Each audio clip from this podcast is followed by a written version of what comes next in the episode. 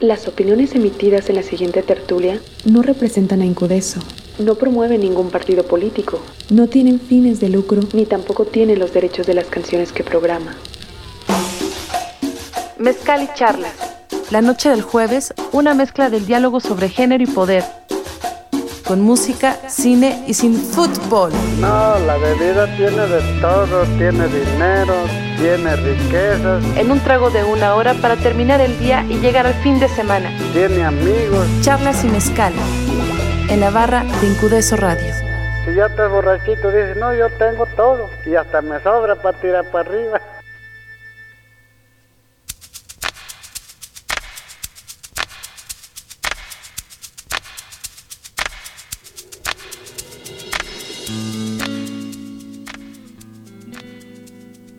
Hola, ¿qué tal?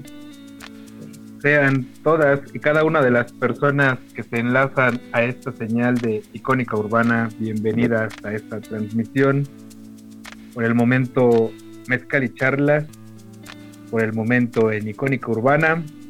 Pese a todo y contra todo, el día de hoy, nuestra entrega, la número 7.2, que si los ponen juntos hacen un 9 bastante elocuente. Y para eso tenemos a Rodolfo González Figueroa, a quien le damos la bienvenida.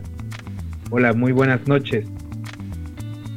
Buenas noches, compañeros de Icónica Urbana de este programa Mezcal y Charlas. Saludos desde Jalisco, en algún lugar rural de aquí de Jalisco.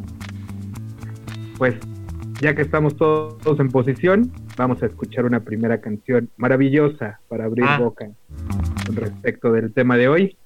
Y venimos, esto es Icónica Urbana, reconstruyendo cultura para todos ustedes.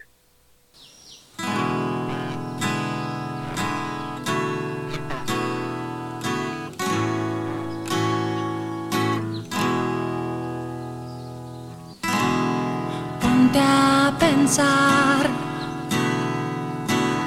Ay, qué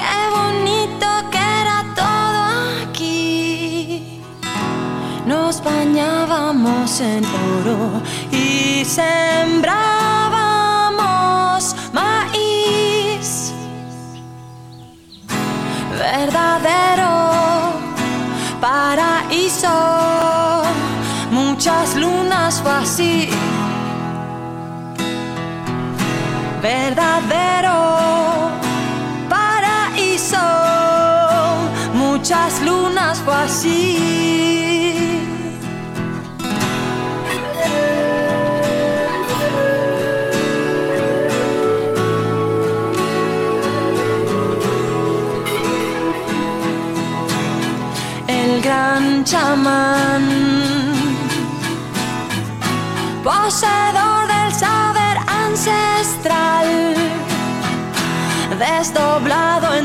En trance, predecía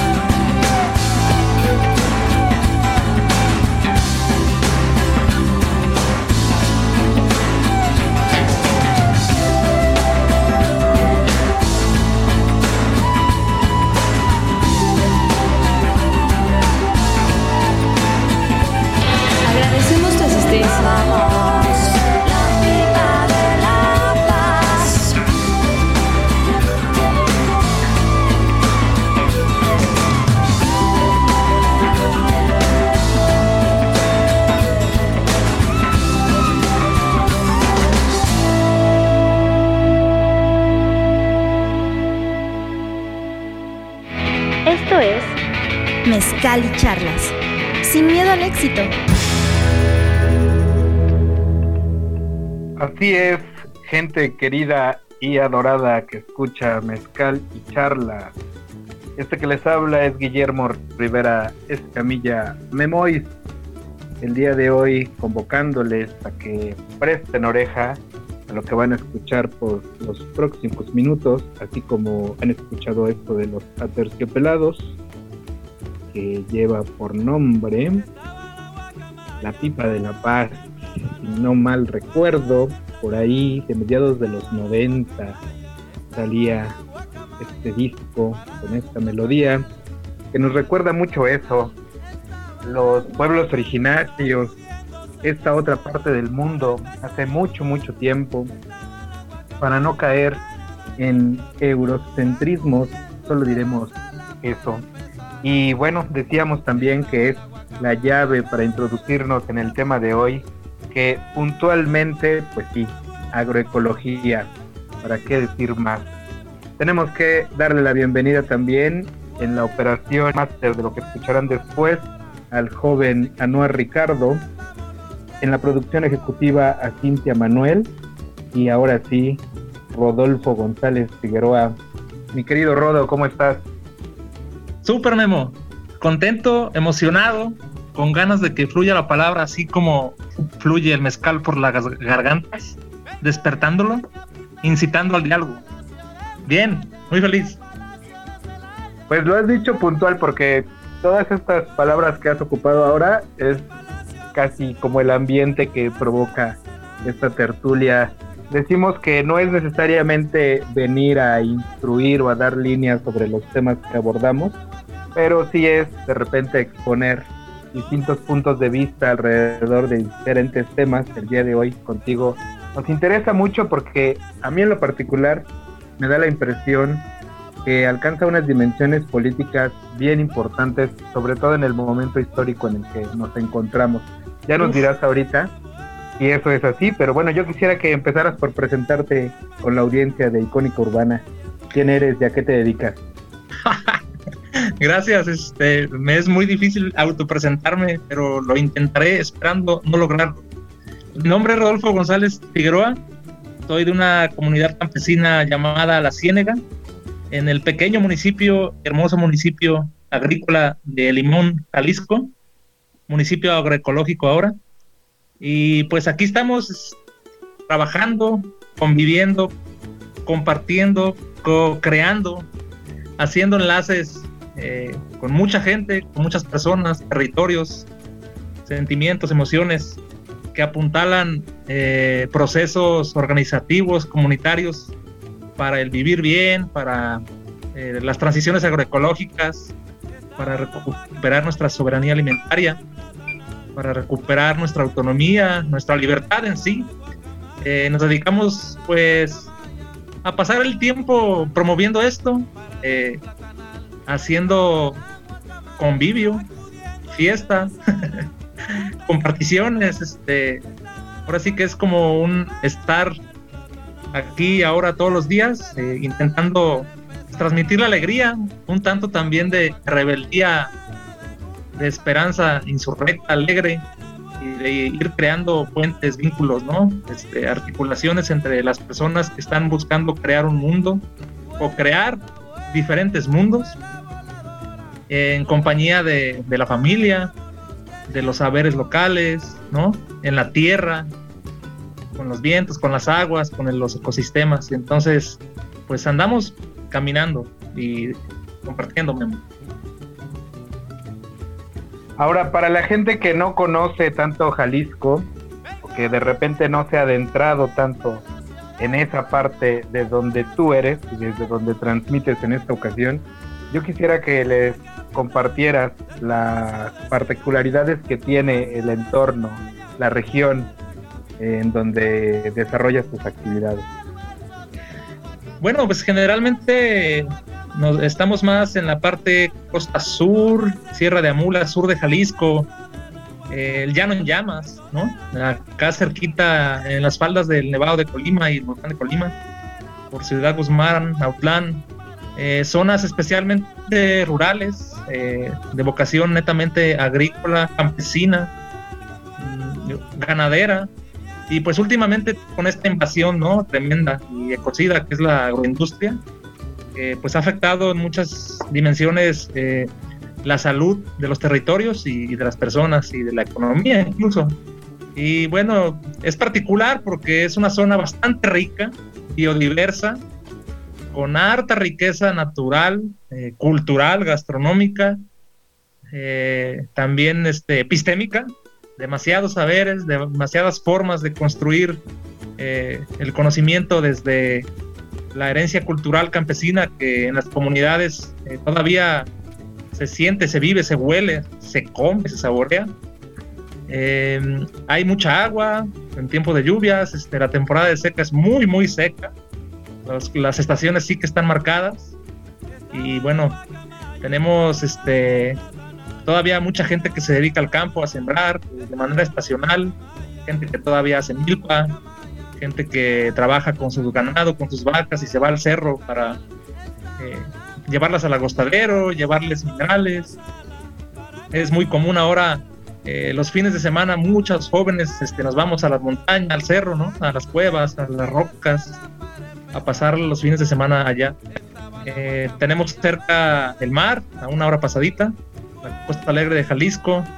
Tenemos cerca el Llano en Llamas, 40 minutos, media hora, y estamos ahí en ese mítico, legendario, místico eh, llano, ¿no? Que Juan Rulfo describió en sus relatos y donde se produce un mezcal buenísimo, por cierto. Y bueno, pues estamos este, usando ahora sí que este privilegio de estar eh, trabajando, viviendo, existiendo en un espacio pues bucólico, rural, silvestre.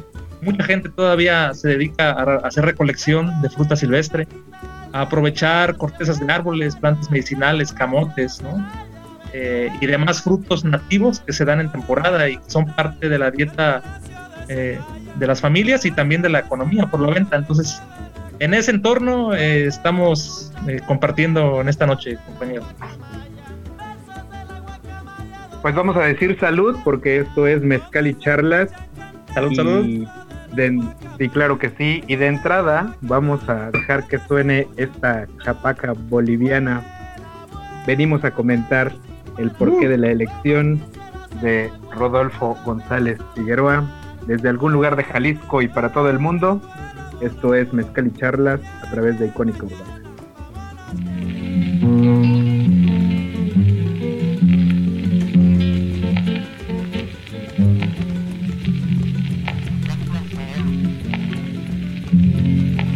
yo soy como un árbol pegado a la piel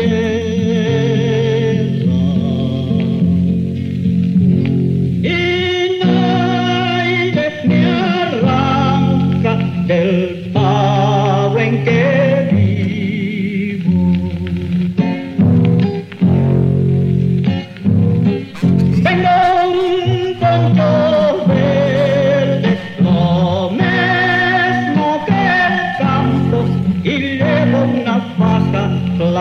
río.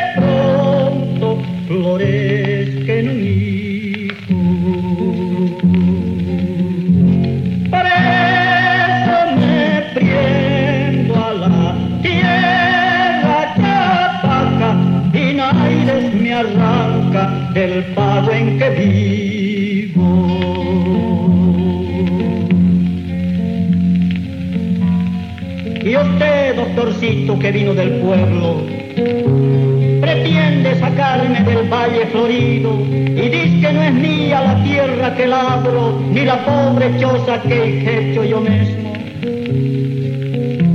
El suelo es tan solo del que lo trabaja de los que roban a los campesinos. Váyase a la porra con sus papelillos, que usted, que usted no me Valle Chico. Aquí yo me planto,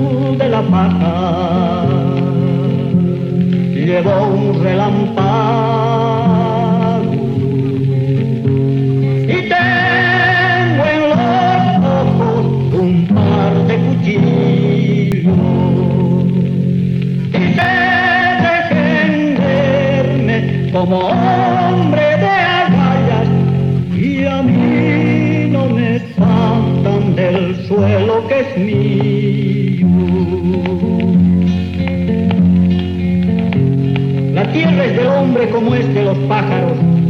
¿O acaso la tierra la han hecho los ricos? ¿Quién es el que pone linderos al aire? ¿Y quién se hace dueño del agua del río? Y como no hay dueños para el aire ni el agua, tampoco hay patrones para el suelo que piso. ¿Quién es el que pone linderos al aire.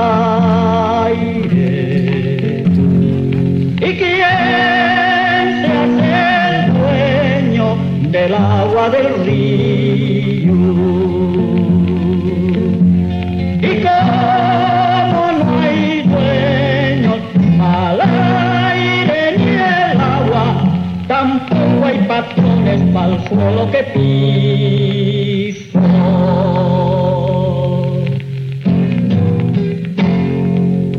¿Quieres más? En la compra de Mezcal y Magia contribuyes a la realización de esta tertulia. Búscanos en Instagram, arroba Mezcal y Magia. Pues ahí estuvo, ahí estuvo esta chapaca boliviana, elección de nuestro invitado de esta singular ocasión, que además, en lo que a mí respecta, me parece que es una selección musical bastante, bastante peculiar, entonces les extendemos la invitación a que permanezcan en sintonía de icónica urbana. Hasta el final de Mezcal y Charlas y si quieren más adelante porque va a estar bueno, va a estar bueno no únicamente la charla sino también la música. Siempre procuramos que sea una cuestión muy consistente. Ahora antes de continuar con la conversación tenemos que enviar saludos a la gente que ya se reporta por las diferentes vías como es Raúl Humberto por ahí nos decía que había unas fallas, pero al parecer se trata de su dispositivo. Y si no, está bueno que nos hagan saber para checar todas las cuestiones técnicas y tener una transmisión óptima. También un saludo para la querida y siempre admirada Olga de Santiago, que el día de hoy en particular tiene mucho interés en matemática. Un saludo para ella y para Cintia Wonka, que dice saludines a Rodolfo, Rodolfo González, querido Rodo, desde el sur de Jalisco. ¿Qué podemos entender? Bueno, mejor dicho, antes que otra cosa, ¿por qué esta elección de la boliviana antes de avanzar? Claro que sí. Bueno, eh, especialmente por un lado, porque, bueno, estuvimos por la región allá en Bolivia y allá es donde descubrimos la música de Nilo Soruco y especialmente esta canción porque uh, en lo personal me transmite como mucho coraje, dignidad y energía para defender eh, modo de vida ¿no? campesino, originario, indígena, una forma de ser y estar en el territorio y, y estar ahí, ¿no? Este, con este orgullo y esta alegría viviendo en la forma de vida eh, originaria. Entonces, la canción de pronto ahí eh, hace una protesta, ¿no? Es un alzamiento contra todo lo que se nos impone de afuera, como el doctorcito que viene de afuera, como esos que dicen que la tierra que trabajamos que trabajan los campesinos no saben hacerla producir y luego quieren venir, las agroindustrias, ¿no? Estos territorios a decirnos cómo, ellas sí producen y demás. Y pues es falso, ¿no? Quienes saben producir es la gente que ha estado siempre en la tierra de muchas maneras. Entonces, por eso, sí, por eso y más. Y voy a aprovechar que estás diciendo esto último para preguntarte entonces sí, ya que metes la cuestión de los saberes, entre comillas, especializados versus sabores de largo arraigo, eh, ¿qué podemos entender propiamente por agroecología? ¿Dónde estriba la diferencia? O lo importante. Es, eh, bueno, podemos entender muchas cosas, ¿no? Para algunos la, agroecología pues la colocan como una disciplina científica que integra prácticas locales, ¿no? Ancestrales, conocimientos empíricos campesinos. Eh, es una forma de, para algunos académicos, de estudiar los componentes del agroecosistema, por ejemplo, y su interacción, así como las, las prácticas que se hacen para tener sistemas agrícolas sostenibles, y también este, cómo estas prácticas de agrícolas sostenibles tienen que ver con movimientos sociales, eh, los papeles multifuncionales, ¿no? Este, que se promueven como la justicia social, la identidad, la cultura, el conocimiento, la gastronomía. Entonces, para algunos es una ciencia interdisciplinar combinada con eh, conceptos científicos académicos y con eh, conocimientos locales, pero para otros para nosotros es más como una filosofía, es un modo de vida eh, más holístico, con un enfoque eh, integrador, donde se incluyen conceptos desde lo cultural, lo, económico, lo social, eh, incluso lo espiritual. Hay quien habla también de esta interacción más mística y subjetiva entre las interacciones de las plantas, los animales, los seres humanos, el cosmos, los vientos, el ambiente. Entonces, agroecología pues, es un modo de vida que, se arraiga sobre todo en la tierra, en la producción de alimentos, pero con mucho, mucho, mucho compromiso social, enfoque de género incluso, eh, y de defensa del territorio. Rodolfo González Figueroa, vamos a escuchar tu siguiente selección musical que también me parece conecta mucho con el sentido que queríamos darle hoy a la tertulia ¿por qué meter la cuestión de soy la semilla nativa a esta altura de la conversación? Justo, cae como anillo al dedo. Pues vamos a escuchar la canción que hizo favor de elegir el invitado. Ustedes están escuchando Mezcal y Charlas. Hagan su pedido de mezcal y chocolate artesanal. Búsquenos en Instagram como Mezcal y Charlas o Mezcal y Magia. También busquen Sueños Zapotecos. Ahí tenemos todavía chocolate artesanal búsquenos, andenle, anímense. Esto es Icónica Urbana. Soy la semilla nativa, la del saber ancestral, sembrada por campesinos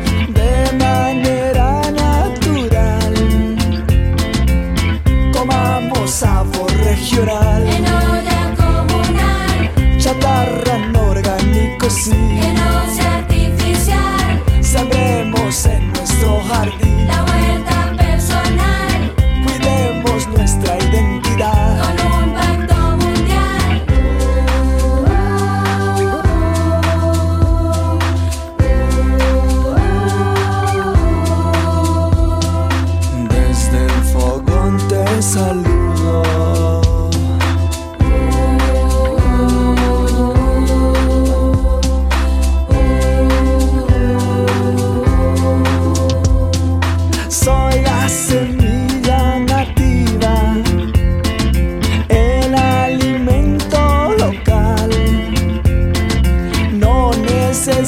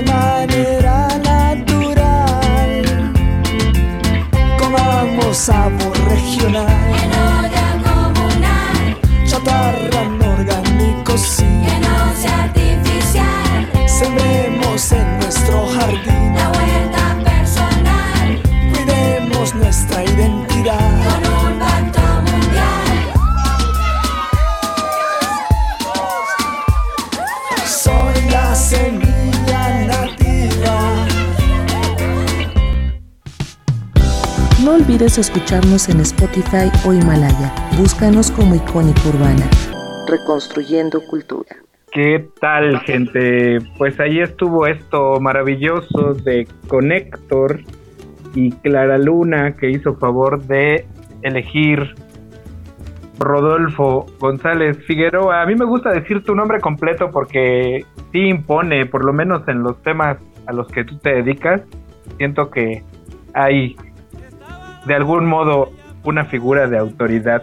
Y, y mucho de esa figura de autoridad tiene que ver con que lo haces, no únicamente lo, lo sabes, sino que también lo, lo desarrolla. Sí, lo intentamos, lo intentamos recurrentemente y tercamente. Ahora, estábamos hablando de las semillas y fíjate, nos llega un comentario por aquí de Cintia Wonka que dice que la importancia de la autonomía alimentaria autogestiva y saludable y recuerda esa máxima de que la tierra es de quien la trabaja. Yo quería preguntarte, ¿cómo es esta relación de tener semillas, eh,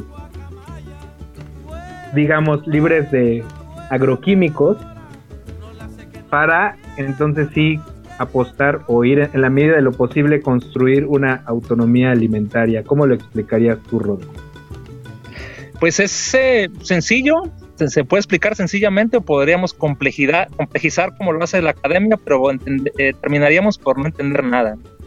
Eh, Pero como estamos bebiendo, yo creo que sencillo es más, es más práctico el asunto en este momento. Pues sí, eh, la semilla es el origen, ¿no? La semilla es el origen, es este, es la energía que va a despertar en cuanto entre en contacto con la humedad y la tierra y la temperatura. Eh, sin duda hay, eh, evidentemente, cada vez más constancia de que las sociedades, los colectivos o comunidades que producen sus alimentos, vía sus semillas nativas, eh, criollas o adaptadas, ¿no?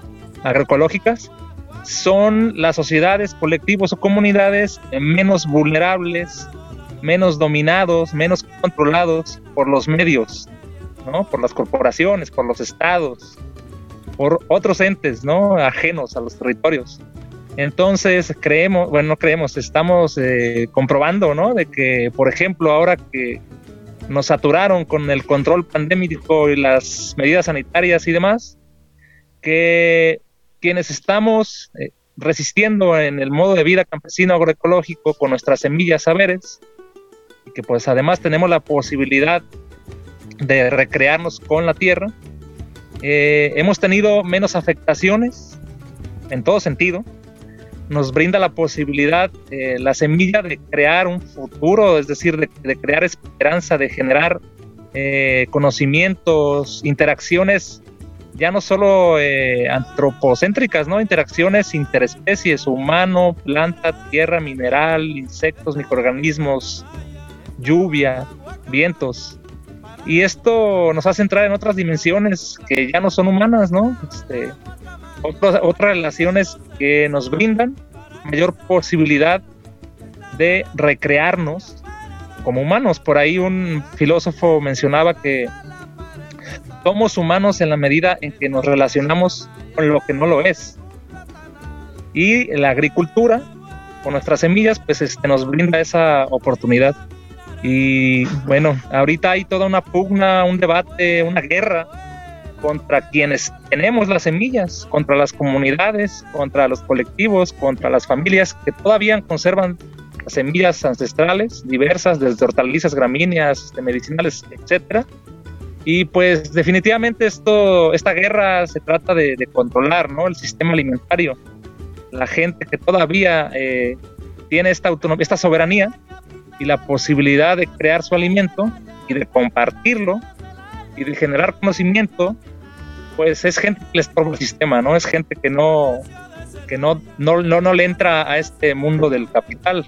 Entonces hay leyes, en México hay una ley por ahí, ¿no? Este, que intentan privatizar y que intentan criminalizar a la gente que intercambia libremente sus semillas y que las comparte y que las sigue reproduciendo año tras año, ciclo tras ciclo, para volver a sembrarlas. Entonces, el tener las semillas es todo un acto de insurrección, emancipatorio, de rebeldía, de resistencia, y, y tenerlas nos brinda esta posibilidad de, de permanecer, ¿no? De ser resilientes ante una catástrofe civilizatoria que todavía este, quiere hacerse rica. Rodolfo. destruyendo, ¿no? Ajá.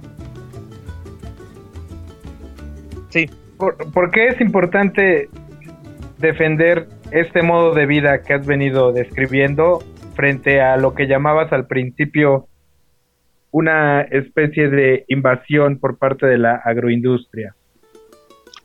Pues es importante defenderla porque todo- si tenemos tantito sentido común, eh, en- eh, notamos que entre más invasión agroindustrial hay en los territorios, menos eh, calidad de vida, menos posibilidad de acceder a un medio ambiente sano, alimentos de calidad, a trabajos dignos, ¿no? Eh, menos, menos posibilidad tenemos. Notamos cómo estas agroindustrias arrasan con toda la diversidad ecosistémica e implantan toda un, una losa de cemento, plástico, semillas transgénicas, altas aplicaciones de pesticidas y agrotóxicos, eh, y además se esclavizan a la mano de obra, despojan del territorio donde antes había campesinos, campesinas, familias que se dedicaban a la agricultura de subsistencia con sus semillas, sus conocimientos y con alta diversidad productiva durante todo el año, pues ahora hay una industria alimentaria con 10.000 hectáreas produciendo solo un cultivo que ni siquiera es alimento, ¿no? que es una mercancía que va de exportación, que no le está dejando nada a los territorios y además se están robando el agua, están contaminando el entorno y bueno, la gente que trabaja ahí termina teniendo cáncer, padeciendo muchas enfermedades porque están en contacto directo con los pesticidas. Por eso es importante defender el modo de vida campesino, porque bueno, no eh, sencillo, porque el modo de vida campesino todavía puede gozar de libertad, ¿no? De hacer, decidir qué hacer, cómo hacer, cuándo hacer y por qué hacer. Y no obedecer preceptos agronómicos que te imponen qué, dónde, cómo, ¿no? Y para empezar tienes que ir a comprar y tienes que depender de la agronomía, de los, de los preceptos técnicos, de la tecnología y ahora más con la agricultura 4.0 que ahora sí intentan digitalizar todo el sistema alimentario y hacer agricultura con drones, robots, nanotecnología, pues ahora sí que es toda una aberración, una guerra contra la vida. Pues vamos a ir con esta otra canción que lleva por nombre La huerta tiene el son. Ustedes están escuchando Mezcal y Charlas a través de Icónica Urbana. Pónganse en contacto, esto es bastante provocador y por supuesto de eso se trata. Seguimos reconstruyendo cultura, no se vayan.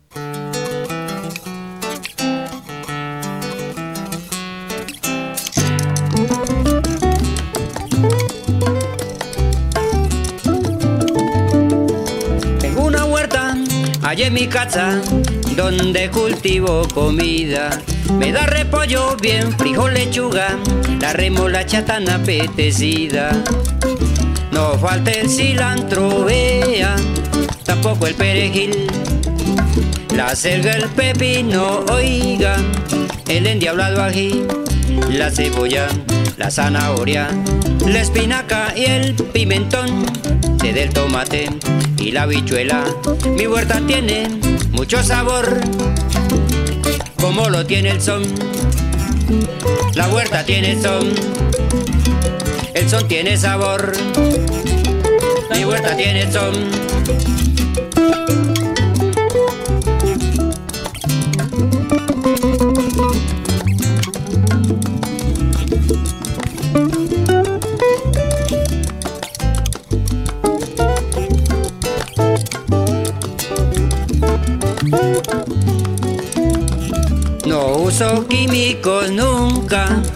Envenenan el suelo. Los ríos y las quebradas, también los arroyuelos, las hortalizas de mi huertica son cultivadas sin agresión, se dan muy sanas y naturales. Mi huerta tiene mucho sabor, como lo tiene el son. La huerta tiene el son, el son tiene sabor. La huerta tiene son.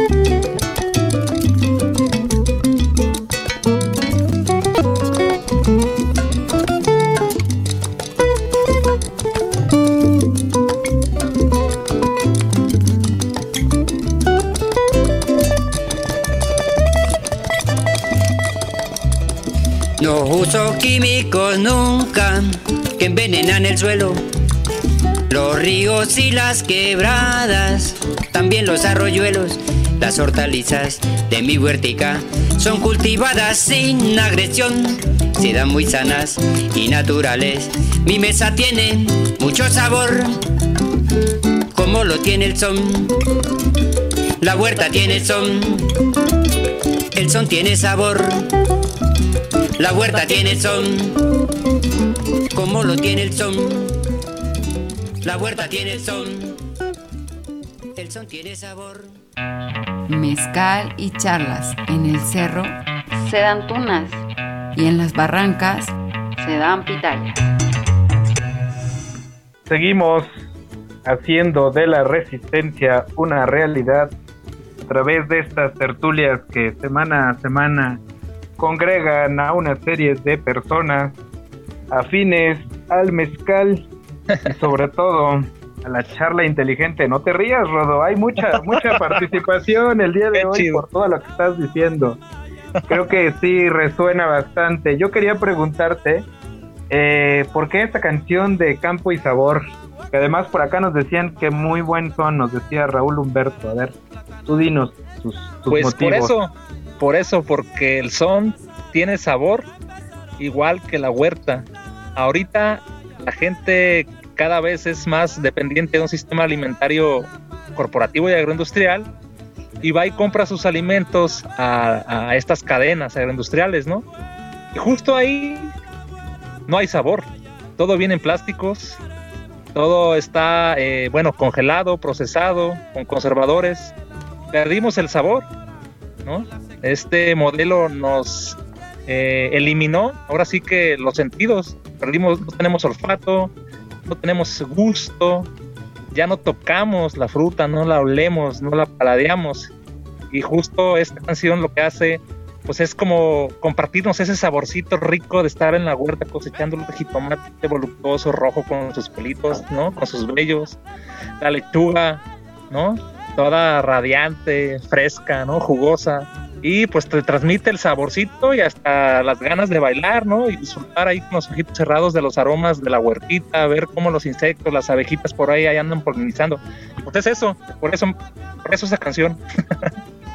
Y escuchándote, pienso puntualmente en cómo explicarías la relación de los seres humanos con la tierra, con la naturaleza. Eh, sabemos que está en mucho trastocada, sobre todo en las ciudades, pero ¿por qué es importante volver a ello? Y sobre todo desde estos otros lugares de relación como, como la agroecología, como la agricultura urbana, que me atrevo a decir ahora es como una especie de reconciliación con Sí, el, sin duda. por el entorno.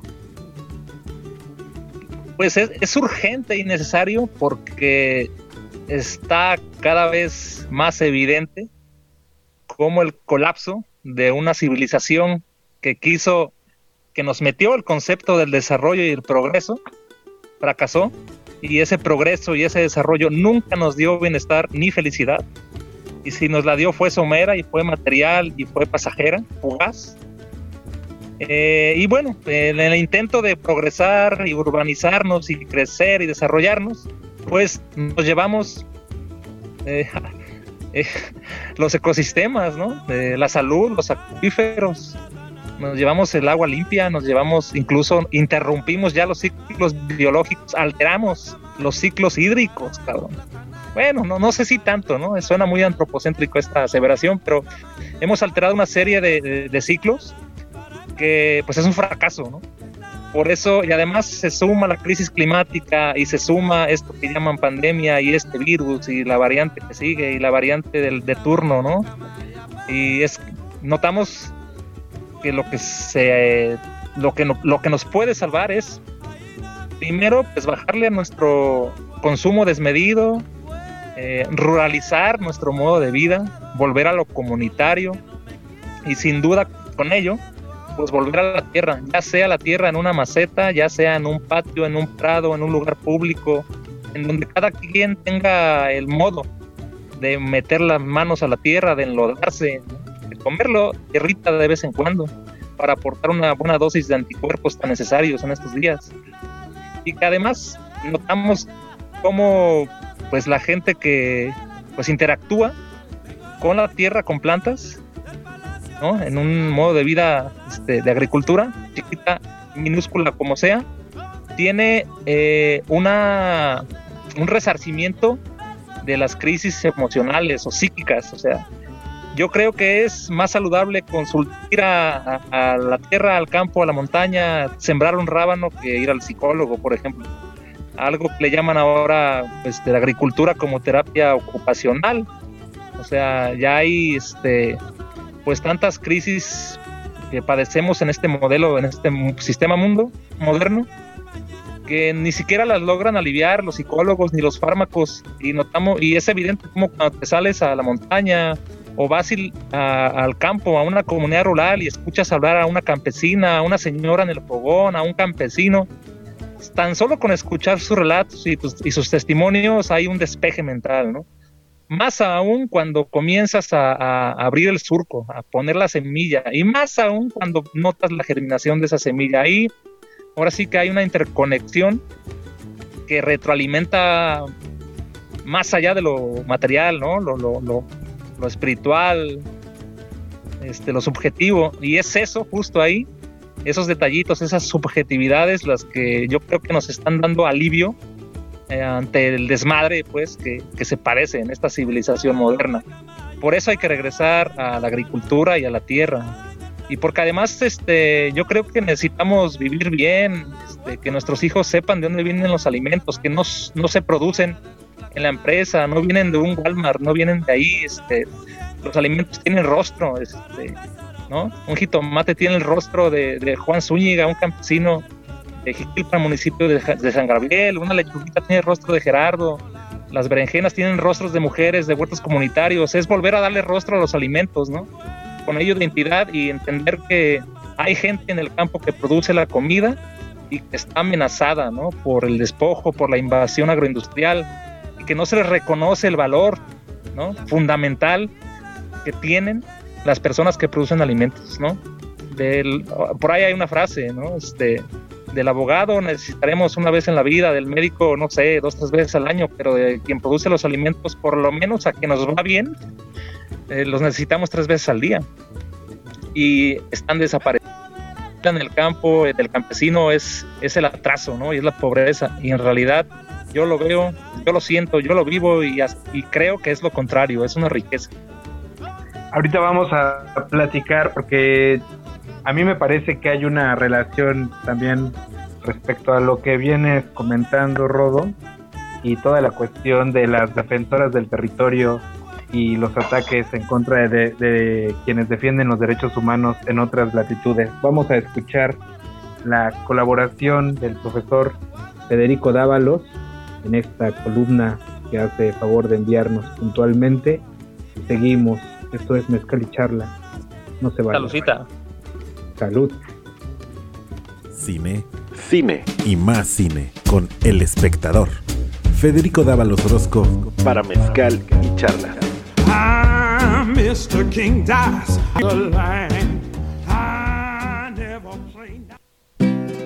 Buenas noches a todos los podescuchas de Mezcal y Charlas.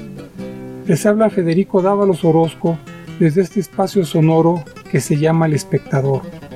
Uno de los directores españoles más populares y conocidos en todo el mundo es Pedro Almodóvar, nacido en Ciudad Real en 1949. Madres Paralelas, su más reciente obra, se presenta en la plataforma Netflix y ha sido nominada al premio Oscar de la Academia de Ciencias y Artes Cinematográficas de los Estados Unidos para Mejor Actriz, Penélope Cruz, y Mejor Banda Sonora, Alberto Iglesias.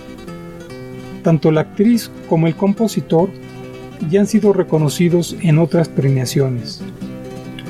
Con ese pretexto, Netflix nos ofrece 12 de sus películas bajo la categoría de todo sobre Almodóvar. Esas 12 cintas son la mitad más una de sus 22 largos filmados hasta la actualidad. A partir del estreno de Pepi, Lucy, Bond y otras chicas del montón en 1980, el primer largo de Pedro de Almodóvar, filmado en 16 milímetros, se reconoce al cineasta como el símbolo cinematográfico del nuevo espíritu español que sigue a la muerte en 1975 del caudillo por la gracia de Dios Francisco Franco. La obra fílmica de Pedro Almodóvar expresa la euforia de la sociedad española por su apertura a todas las novedades políticas, sociales y de la vida del momento, lejos tanto del rígido enclaustramiento moral y religioso a que los tenía sometido la Iglesia Católica Española, como del exacerbado chauvinismo fascista del falangismo de Franco. Son 42 años de carrera, 22 largometrajes y el apoyo a otra serie de proyectos a través de su productora El Deseo. Disfrutemos la oportunidad que nos brinda Netflix para acercarnos a la obra de Pedro Almodóvar, un interesante cineasta contemporáneo. Pues bien, salvo su mejor opinión, nos escucharemos de nuevo muy pronto. Nos deja Federico Dávalos Orozco.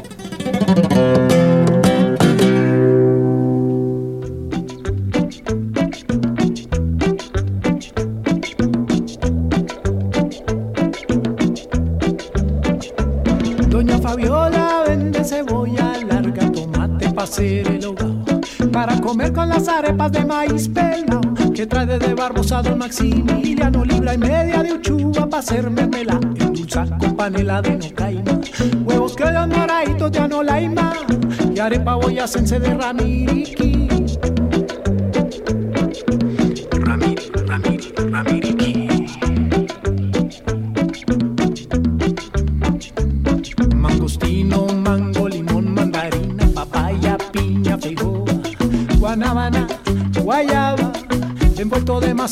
Mazorca de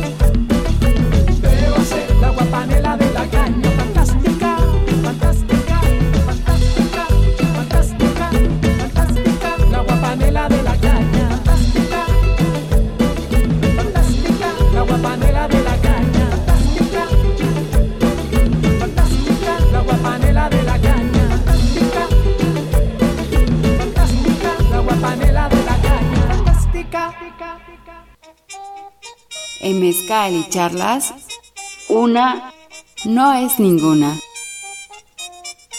Bueno, pues ahí estuvo esto de primero al profesor Federico Dávalos que nos hablaba de esta selección especial que hay en la plataforma cuya marca no repetiré, pero que pueden encontrar con algunos de los títulos más importantes de Almodóvar. No son necesariamente los que más me gustan, pero hay varios que valen la pena revisar. Y hablando de cine, aprovechar para mandarle un saludo y un abrazo al maestro Alberto Zúñiga, que la semana pasada estuvo por acá hablando de cine hecho en Michoacán y que hoy está cumpliendo años, 42 años, ahí nada más. Y bueno, también decirles que en segunda instancia escucharon a Guapanela Fantástica de Masilva y eso porque acá en un comentario nos decían que ya todo está muy saturado de azúcar. Todo tiene alto contenido de azúcar, puntualmente. Entonces nos decía el invitado Rodolfo González Figueroa que todo fuera como ponerle aguapanela. Entonces, haga favor de explicarle a la audiencia, porque esto es Reconstruyendo Cultura, qué es aguapanela. Bueno, es una bebida pues muy tradicional, especialmente en, en Sudamérica, aunque también en, en el Caribe y, y Centroamérica. Pues la, la panela en, en, Colombia es lo equivalente acá en México al, al, piloncillo o a la panocha, a este, este jugo derivado de la ¿Y caña. ahora que ¿Sí? Ah, sí. Que se usa mucho para endulzar, ¿no? Acá las abuelitas al atole, por ejemplo, al atole de masa, eh, eh, lo endulzaban con piloncillo o panocha o panela, como le dicen en Colombia. Y que esa era la forma de darle el dulcecito a las bebidas tradicionales antes de que nos metieran en todos lados la pinche azúcar refinada, tan tóxica y dañina que es. Y bueno, la aguapanela en el sur, eh, pues es ahora sí que ese piloncillo diluido en agua con un poco de limón. Ahora sí que es una bebida tradicional que además de rica, refrescante, pues es muy saludable. Así como tenemos hartas bebidas tradicionales en el país, ¿no? Como el pozol, por ejemplo, el tejuino, eh, justamente hacia como todo está lleno de azúcar, y de concentrados y saborizantes artificiales, pues sencillo, hagamos bebidas tradicionales, vámonos a echar un pulquecito, un tejuino, una chicha, un, una, un, un pajarete rodó. O un pajarete calientito a las 6 de la mañana. sí, sí, sí. Pues nos estamos acercando al final de esta tertulia, pero algo que yo sugería y que me gustaría que nos compartieras tu punto de vista es esta relación que yo siento que hay también, por lo menos en la manera en cómo se persigue vida de, iniciativas en materia de agricultura y que percibo también en todo lo que tiene que ver con las defensoras del territorio y los defensores de derechos humanos. ¿Qué dirías tú sobre eso? Uh, yo creo que tendremos, tenemos que solidarizarnos con todas ellas, con todos ellos.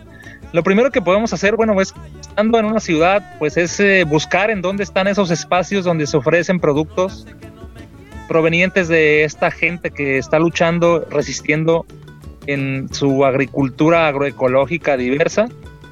Y esto es una forma muy buena, pues, de apoyar, buscar esos espacios, esos tianguis, esos ferias agroecológicas, ¿no? Eh, esos espacios. Y que sí, sin duda está tremendo en este país eh, esta violencia contra las que toca organizarnos, ahora sí que barrialmente en nuestros pueblos, en nuestras cuadras, para pues velar por nuestra seguridad. Yo creo que ya no, no podemos más confiar en el Estado, la seguridad no nos la va a dar nadie de afuera. Necesitamos construirla en colectivo, horizontalmente entre todas y todas, entre y todas. Si no, pues esto parece que se va a seguir repitiendo. No veo una tregua, así como con los periodistas. Eh, la amenaza está latente para la gente que sigue resistiendo promotiva de vida desde la construcción, ¿no? Con las costumbres locales y con las necesidades que cada pueblo necesita. Necesitamos ser solidarios con todo, con todos estos movimientos. Oye, Rodo, también al principio mencionabas la declaratoria que tiene tu municipio como eh, si no mal recuerdo, esto es a nivel nacional. Y si no es así, corrígeme que le las declaratorias. Es muy singular. Sí, el año pasado, en el marco de la segunda, eh, del segundo festival de las frutas y las semillas nativas de limón, se declaró agro poquito más de dos décadas de trabajo de colectivos, algunas asociaciones civiles, 20 años trabajando en proponiendo recuperar semillas, proponiendo insumos, nuestras agriculturas diversas y pues este esto detonó más aún con los estudios científicos hechos en niños aquí en la región del municipio de Aután. Se hicieron estudios en la orina de más de 100 niños para ver las concentraciones de, o sea, para ver qué tenían, ¿no? Y resultó que del 100% de niños analizados, el 100% de estos niños y niñas contenían altas concentraciones de glifosato y otros químicos. El glifosato es la sustancia activa de un herbicida eh, más comercialmente conocido como faena, el herbicida que se usa para matar hierbas en la agricultura industrial. Entonces esta noticia alarmó y es ahí cuando pues nos organizamos junto con ejidos, escuelas, ayuntamiento y el colectivo de agricultura orgánica de la Ciénega para emitir un posicionamiento, un, es decir, un ya basta, es decir, un, este municipio, este, este pueblo no quiere agricultura industrial, no quiere pesticidas y esa, ese posicionamiento político se eh, materializó en una declaratoria que dice que el municipio de Limón quiere agroecología y en esta declaratoria eh, sustentada en muchos artículos incluso de la ley, de declaraciones de la FAO y demás, este, se, se vierten 10 cláusulas que el municipio tiene que seguir como son creación de huertos comunitarios, este, huertos escolares y pedagógicos, establecimiento de viveros, rescate de semillas, defender el agua con ámbito, con visión de comunidad, implementar sistemas silopastoriles, agroforestales y demás. En sí el municipio no es 100% agroecológico. La declaratoria es un posicionamiento ante el desmadre agroindustrial. Eso ya es un gran paso, ¿eh? no es cualquier cosa. Y bueno, es el primer municipio en el país que se anima a declararse a favor de la agroecología en lugar de, pues ahora sí que estarle lamiendo los intereses a, las agroindustrias, ¿no? Que rondan por todos lados. y pues en eso se está trabajando ahora. En el municipio se sigue trabajando mucho para darle seguimiento a esa declaratoria, para que sea más allá de una declaratoria de papel, pues sea una práctica cotidiana como lo es en muchas familias, pero que en algún momento llegue a ser el 100% de fincas agroecológicas y toda la producción tanto a pequeña escala como parcelaria, pues sea, sea orgánica, sea agroecológica. Entonces, es todo un proceso. La declaratoria es un paso más en el proceso de, la construcción de este ideal agroecológico y pues llamó mucho la atención. Fue un faro que se encendió pues en la región estatalmente y ahora incluso nacionalmente. Este, a Limón lo voltearon a ver y y qué bueno creo porque esto ha sumado a algunos colectivos, a gente que quiere participar y pues bienvenidos y bienvenidas. Así está el rollo. Pues nos vamos a despedir con esto que lleva por nombre Muévete con la música del movimiento agroecológico latinoamericano. Pero antes vamos a dar las gracias a Cintia Manuel en la producción ejecutiva, al querido Anuar Ricardo en la operación y el máster de esto que se sube a la página www.icónicaurbana.com en el apartado de podcast y también en Spotify. Ahí pueden encontrar las entregas anteriores de Mezcal y Charlas. Decirles que vale la pena que revisen la selección de Almodóvar que decía el profesor Federico Dávalos y también invitarles a que escuchen a nuestros compañeros de estación, Katza, Diego y Anuar, los martes a las 10 de la noche, con su bonito programa de sugerencias en las plataformas. Y ahora, ¿qué vemos? Nos vamos ahora sí advirtiéndoles que volveremos para hacer un mes de marzo mucho, muy potente, muy de mujeres Así que no se pierdan Mezcal y Charlas. Y Rodo, antes de despedirnos, ¿algún saludo, alguna vía de contacto para la gente que quiera profundizar más en estos temas que has estado compartiendo? Gracias, sí. Por supuesto, bueno, saludos a, a pues, todas las compañeras y compañeros que eh, se tomaron el tiempo de escuchar este, este diálogo, esta tertulia, e invitarles a que inicien, se animen, se motiven y hagan agriculturas desde donde puedan, desde como puedan. Es bien bonito y es urgente y necesario. Saludos también para los compañeros que están por allá en Bolivia conectados, para todo el movimiento agroecológico, para todos los huertos comunitarios de acá de la región y pues para toda la, vía campesina. Pues no uso casi muchos, este, muchas redes más que el Facebook. Ahí me pueden encontrar como Martín Flores del Campo, que es mi nombre artisto, artístico, técnico academizado. Ahí estamos. Eh, y bueno, pues decirles que acá seguimos trabajando. Hay toda una estrategia de muchos colectivos, de mujeres, de algunos académicos, para pues fortalecer las transiciones agroecológicas desde las escuelas, desde los espacios educativos, espacios públicos, en los ejidos, con los ganaderos, con las ganaderas y pues con los agricultores, porque una, uh, una vida sin alimentos saludables, pues no es una vida digna, no es una vida que merezcamos. Necesitamos fortalecer los procesos agroecológicos, por lo menos consumiendo local, ¿no? Consumiendo lo fresco, lo cercano y eso. Muchas gracias, Memo, muchas gracias a todas, a todos todo.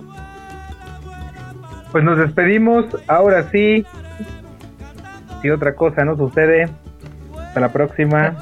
Esto con lo que se quedan es Muévete con la música del movimiento agroecológico latinoamericano. Muchas gracias por escuchar. Y ahora sí, todo el mundo a bailar. ¡Uh!